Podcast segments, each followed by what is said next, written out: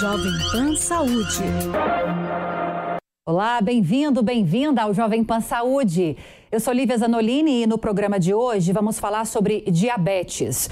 Um estudo recente revela que exercícios físicos diminuem o impacto da diabetes, doença que atinge cerca de 15,7 milhões de brasileiros, que também pode ser prevenida por meio de uma boa alimentação.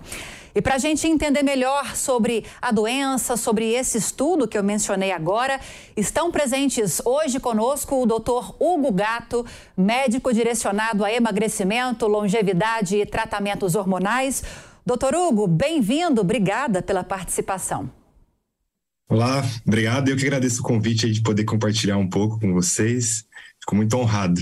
A gente que agradece. E também a doutora Mariane Fazi, nutricionista, especialista em emagrecimento. Doutora, bem-vinda também. Obrigada por estar hoje aqui conosco.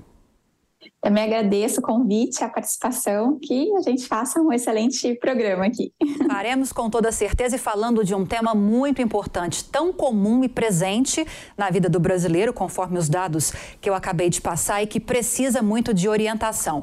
Vou começar então com o doutor Hugo. Explica pra gente, doutor, o que é a diabetes e traz um pouquinho mais de detalhes pra gente a respeito desse estudo que eu mencionei. Vamos lá, a primeira coisa que a gente precisa entender é justamente o que, é a diabetes. É uma desordem metabólica onde a gente vai ter uma dificuldade ou na produção da insulina é, ou na questão até da, de promover a absorção dela. A mais conhecida é a diabetes tipo 2, onde a gente tem uma, uma resistência à ação dessa insulina. A insulina é um hormônio produzido no pâncreas que ele tem a ação de fazer o transporte do açúcar, que é a glicose que circula no sangue, colocando ele para dentro do músculo. A função disso é o quê? Gerar energia para a célula. Se ele não entra, ele tende a aumentar no sangue, que é o aumento da glicemia, que é comum, bem conhecido na diabetes. Além disso, vai faltar essa energia para as outras células. Então, isso vai ser a questão da diabetes. E o estudo mostrou para a gente justamente os benefícios relacionados à atividade física no é, tratamento e no controle da diabetes, principalmente na questão do controle de prevenção de danos do rim. Foi estudado, então, e mostrou bastante benefício relacionado a isso.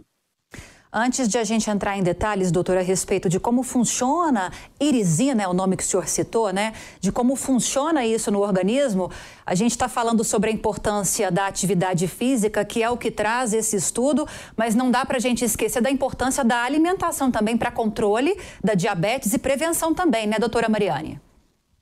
Exatamente. A alimentação é é assim a base né, do que vai fazer esse controle da diabetes, é, tanto da prevenção quanto quando a pessoa já tem realmente o diagnóstico. Então é fundamental que a pessoa se alimente bem, que ela tenha horários regulados né, para essa alimentação, para ela não ter picos de fome, inclusive, e acabar se excedendo né, nessa alimentação. Então, que faça boas escolhas, que esteja é, evitando alimentos refinados, açúcar, gordura trans, enfim, aqueles alimentos que a gente já sabe que são prejudiciais, só que na diabetes isso causa muito mais problema ainda e vai resultar né, no, no agravamento da doença e nas, na, nas outras comorbidades né, que estão em volta da diabetes. Então, com certeza, a alimentação ela tem que ser aí um fator de muito, muito cuidado e atenção para quem tem a diabetes. Doutora, é, o que seria uma boa alimentação? Eu sei que cada um tem um padrão estético Sim. que quer seguir, tem um objetivo estético,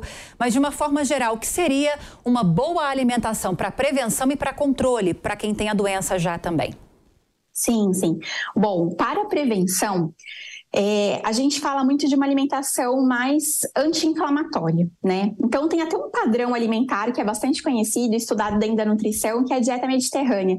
Então, uma alimentação mais à base de carne branca, principalmente peixe, com gorduras boas, como azeites, né, vindo da azeitona, vindo das castanhas, das oleaginosas, comer alimentos integrais, bastante fruta, legumes, verduras, e né, também beber, fazer a ingestão de bastante água. Então, esse seria o mundo ideal, né? Esse seria a, o melhor padrão alimentar possível para uma pessoa com diabetes. Agora, quando a gente fala da prevenção para não chegar a ter a doença de fato, é, é evitar os alimentos refinados. Então, tudo aquilo que tem farinha, né? Evitar é, excesso do açúcar, evitar excesso da gordura trans. A gente também tem um estudo, é, na verdade, vários estudos né, estão sendo publicados é, nos últimos anos em relação à, à diabetes, mas a gente tem um estudo recente é, publicado pela Universidade de Nápoles, na Itália, onde mostrou que laticínios eles estão associados com essa redução do risco, principalmente da diabetes tipo 2, né, que é a mais comum, e que geralmente vem associada à obesidade, inclusive. Então, 200 gramas de é, de algum alimento lácteo de baixo teor de gordura, então seja do leite, do iogurte, é, do queijo, até o iogurte seria uma ótima pedida, porque o iogurte, quando ele é natural, quando é um iogurte que não é super processado, né? Quando ele realmente é o leite, o fermento lácteo, ele tem uma grande é, quantidade de probióticos. Então, esses probióticos são bactérias boas que vão agir no nosso é, intestino, inclusive é, ajudando a fazer esse metabolismo é, da glicose, né? Que é o açúcar, popularmente, né, que a gente pode chamar dessa forma. Então, é ter uma alimentação preventiva também faz muito sentido. E outra coisa também que ajuda bastante nessa prevenção é evitar, né, comer muito pouco mesmo, muitas é, poucas vezes na semana, uma, duas vezes no máximo na semana, carne vermelha e realmente evitar mesmo é, os, as carnes processadas, né, que são os embutidos. Então, linguiça, salsicha, um peito de peru, por exemplo, porque aí sim a gente tem um risco aumentado em até 30% de desenvolver essa diabetes. E por causa né, da inflamação da carne vermelha especificamente, mas principalmente por causa dos aditivos que contém nesses alimentos ultraprocessados. Tem dois especificamente, que é o nitrato e o nitrito e eles contribuem bastante para fazer um dano numa célula que tem dentro do pâncreas, que é a beta-pancreática. E, ele, e ela que é responsável pela produção dessa insulina. Então, enfim, então é, seria isso: seria ter uma alimentação variada, né, com mais peixes, frutas, verduras, legumes, e evitar carne vermelha e principalmente a ultraprocessada. Dessa forma, a gente é, previne a diabetes e também, né, isso acaba sendo muito usado para controlar a diabetes. Agora, doutor Hugo, a doutora Mariane trouxe uma receitinha básica de uma boa alimentação para evitar desenvolver a doença e para ajudar a controlar aquele paciente que já sofre com esse problema.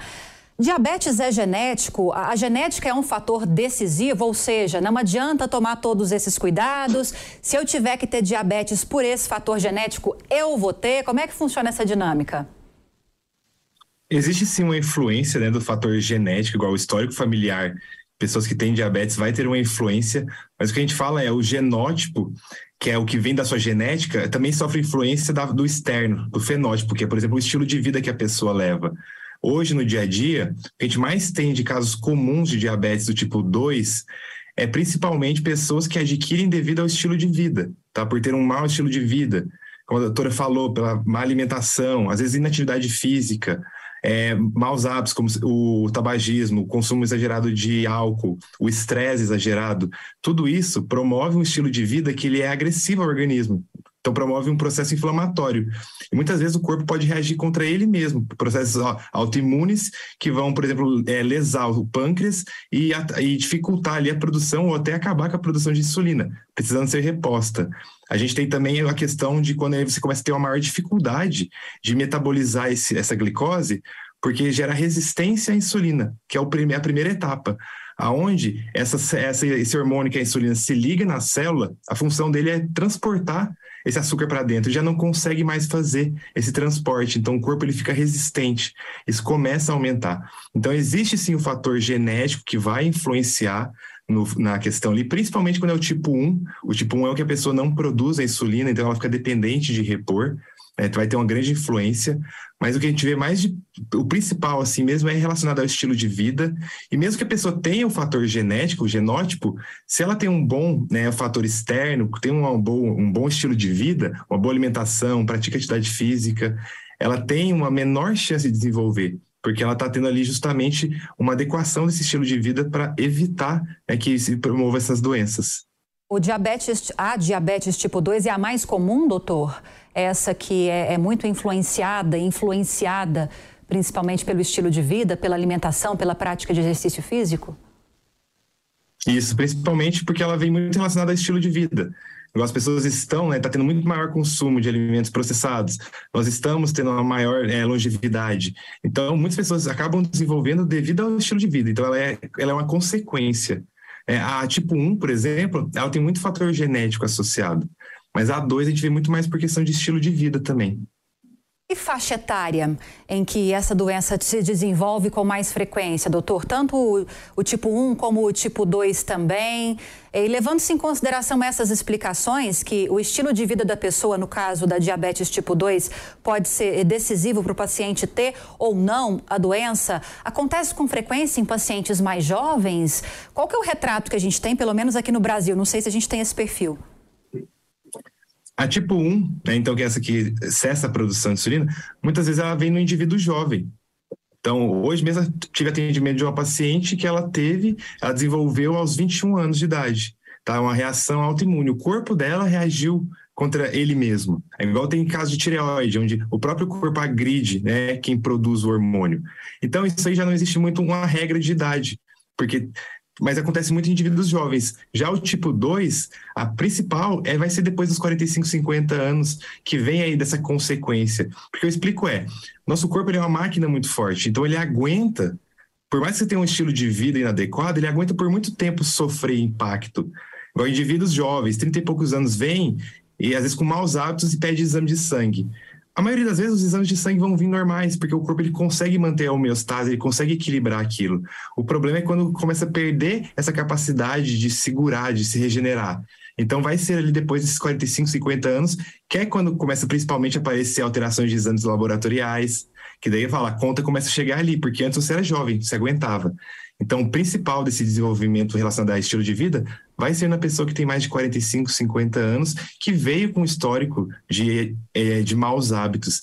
Então, muitas pessoas acham assim: ah, se eu não fiz atividade física a vida inteira, se eu começar a fazer um ano antes, vai prevenir. Melhora. Mas se você teve a vida inteira né, maus hábitos, isso tem um peso. Você não consegue apagar seu passado. Então, tudo influencia porque mexe na questão genética nossa. Doutora Mariane, e o açúcar é realmente o grande vilão da diabetes? É fato ou mito?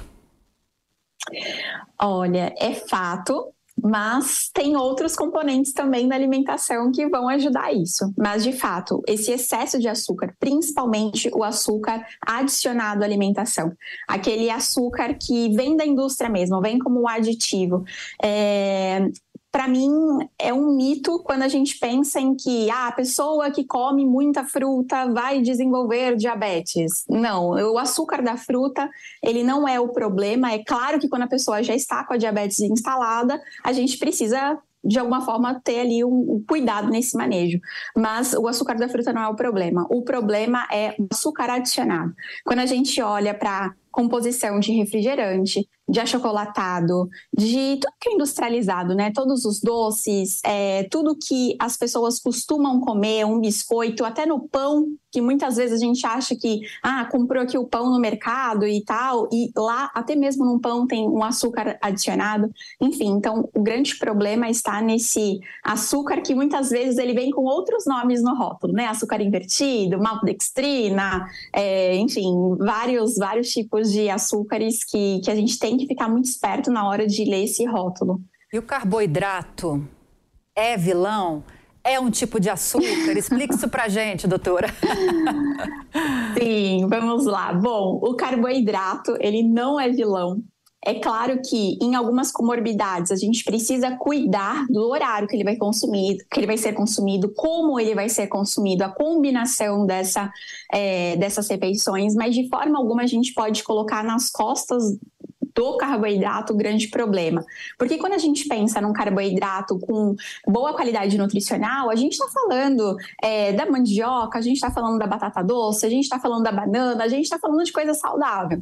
Agora, quando a gente pensa num carboidrato vindo do excesso da alimentação industrializada, né? Cheio de farinha refinada, bolo, enfim, quando a gente está olhando para esse tipo de carboidrato, aí sim, em excesso, ele vai ser um vilão principalmente em pessoas que não têm bons hábitos de, de vida. Então, a pessoa que não faz a prática esportiva, a pessoa que come errado, que dorme mal, que não bebe água, que não cuida do estresse, enfim, ela vai ter muito mais propensão a desenvolver diabetes por conta desse, desse excesso de carboidrato. Mas é aquilo, a gente tem que olhar, são diferentes tipos de carboidratos. A gente tem que consumir aqueles que fazem bem para gente é, porque o carboidrato ele é super importante para é, várias funções do nosso organismo, né? Então, excluir também gera problema quando a gente faz isso, né? Então, tudo isso tem que ser acompanhado e avaliado de, de indivíduo para indivíduo. Com certeza. Para você que está chegando agora ao Jovem Pan Saúde, bem-vindo, bem-vinda. Estamos falando hoje sobre diabetes, o que é a doença, controle, prevenção e a importância de uma boa alimentação e da atividade física para evitar a doença e também para controlar quem já sofre desse mal. Conosco hoje para explicar sobre tudo isso, o doutor Hugo Gato, médico direcionado a emagrecimento, longevidade e tratamentos hormonais, e também a doutora Mariane Fazi, que é nutricionista especializada em emagrecimento. Dando continuidade nesse assunto, então, doutor Hugo, é, falamos mais cedo a respeito da importância da prática de atividade física, da irisina para ajudar no controle e na prevenção da diabetes. Quando a gente fala de atividade física, doutor, é qualquer tipo de atividade física? É durante qualquer período, qualquer dia? Tem uma frequência mais exata? atividade física a gente tem que pensar que sempre vai ser benéfica. Alguns tipos eles vão ter mais indicações. No caso da diabetes, por exemplo, a gente tem aquele estudo relacionando com a irisina. Ele mostra que a irisina tem uma ação muito benéfica na proteção renal. Isso relaciona principalmente com atividades físicas de alta intensidade, ou seja, onde a frequência cardíaca se eleva bastante, é aquele exercício mais extenuante, mais difícil. E também tem uma boa ação ali de produção em exercícios resistidos, né, que trabalham mais resistências, como por exemplo com cargas. E é menor a produção em atividades onde você tem uma baixa intensidade, como por exemplo uma caminhada. Quando eu penso, então, na questão de prevenção de um quadro de diabetes, eu tenho que entender que qualquer atividade física, ela já é benéfica porque ela está estimulando o seu organismo a funcionar bem na questão do movimento. Quando a gente pensa na questão de, de saúde, eu tenho que a aeróbia, ela vai gerar essa melhora, por exemplo, da sensibilidade do corpo à insulina.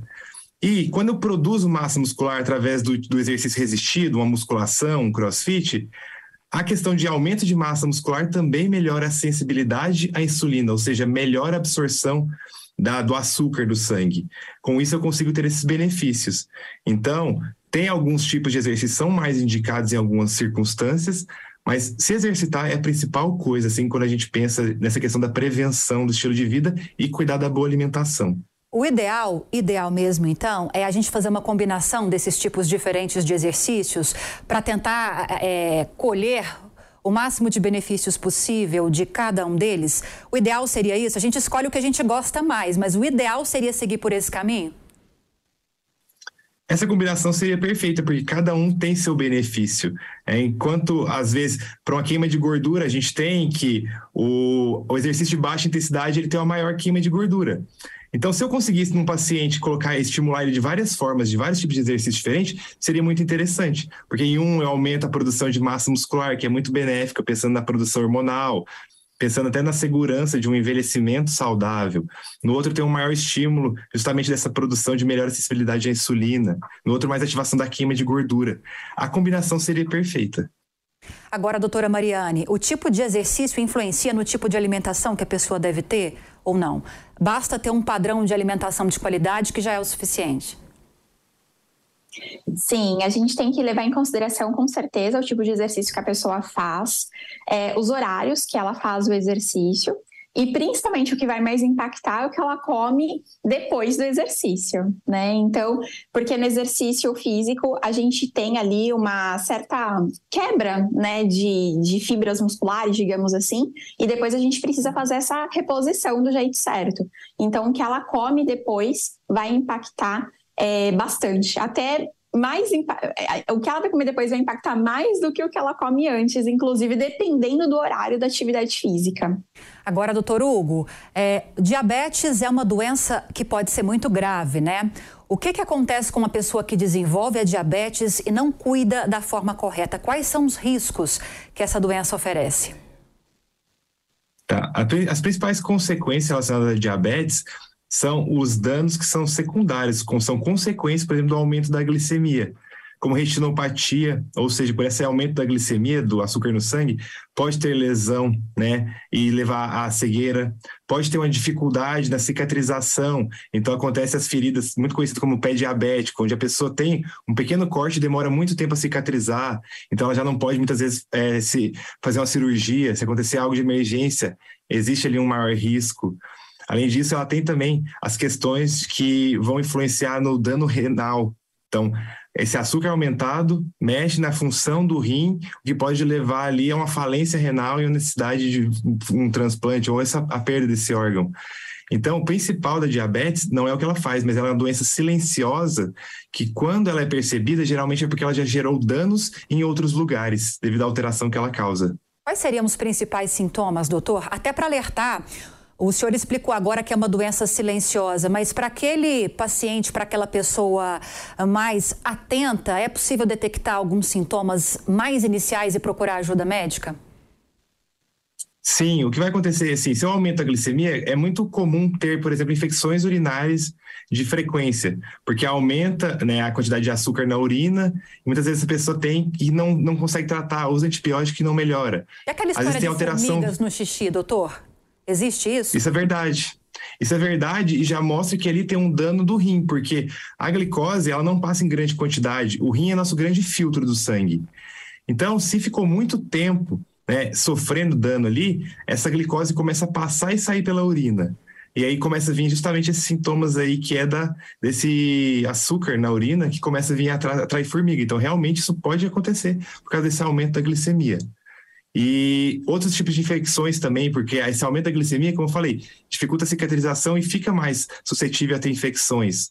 É, isso pode levar também à dificuldade do ganho de massa muscular, aumento da gordura, porque se essa pessoa está consumindo ali uma quantidade de energia e carboidratos, mas ela não consegue absorver, isso sobra e tende a virar, ser acumulado na forma de gordura. Então ela faz uma gordura, principalmente localizada na região abdominal, que é bem característica da resistência periférica à insulina. Então a pessoa começa a perceber justamente sintomas que são consequência, alterações dos órgãos-alvo, alteração cardíaca, justamente secundária. A lesão de globo ocular também é muito clássica né, no paciente diabético. Ele só percebe, descobre que é diabético quando teve, por exemplo, começou a alterar a visão. Então é muito comum. Agora, doutora Mariane, ouvindo vocês, fica muito claro a importância da atividade física e da alimentação saudável também, não só para evitar e controlar a diabetes, mas também para evitar e controlar uma infinidade de doenças.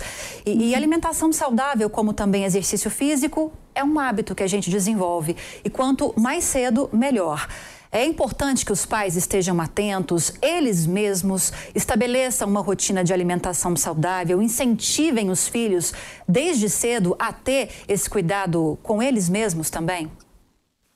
Com certeza, Lívia. Hoje a gente vê no consultório uma grande incidência de pessoas que têm o que a gente chama de paladar infantil.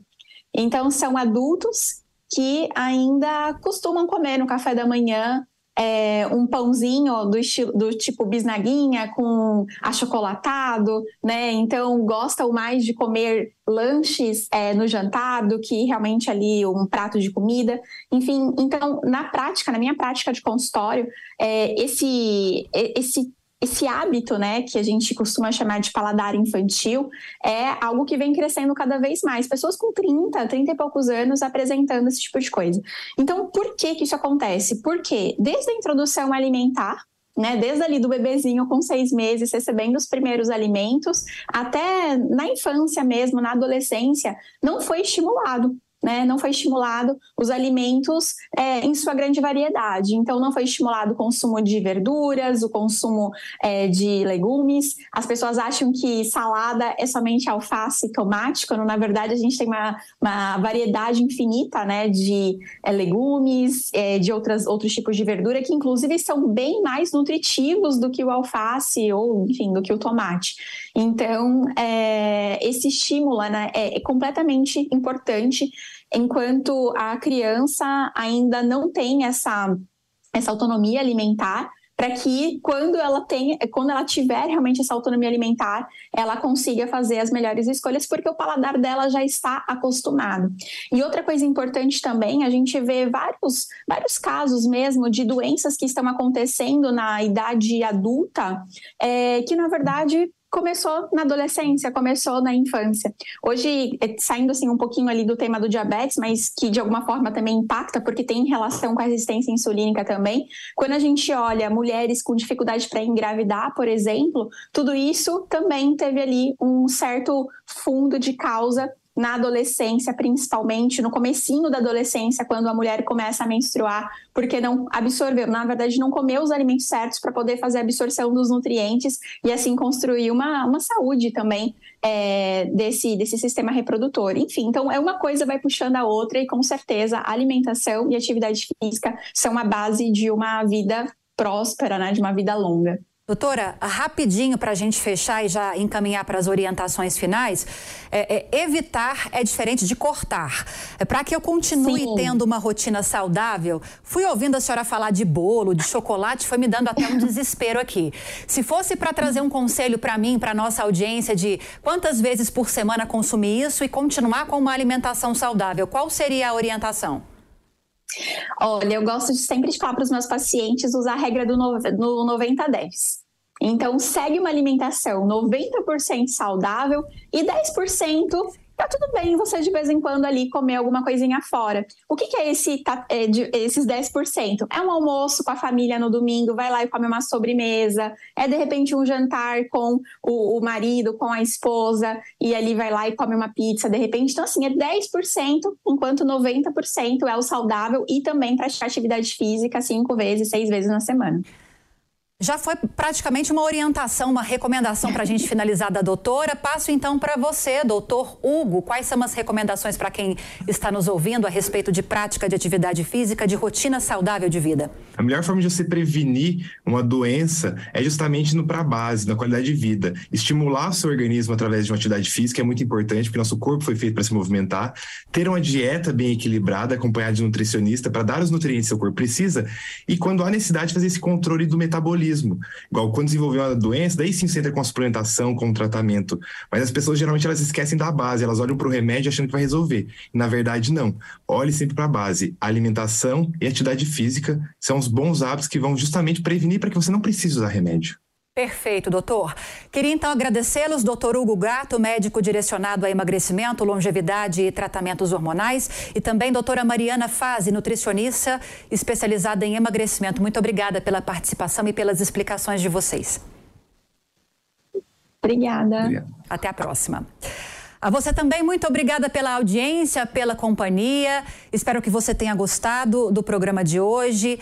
E lembrando que se você tiver sugestão de algum tema, algum assunto que você gostaria que a gente trouxesse aqui no Jovem Pan Saúde, é só você enviar um e-mail para a gente, saúde@jovempan.com.br. E para rever essa e outras entrevistas, você também já sabe, é só acessar o canal Jovem Pan Saúde e também o aplicativo da Panflix para Android e iOS. Aquele abraço para você e até a próxima. Jovem Pan Saúde.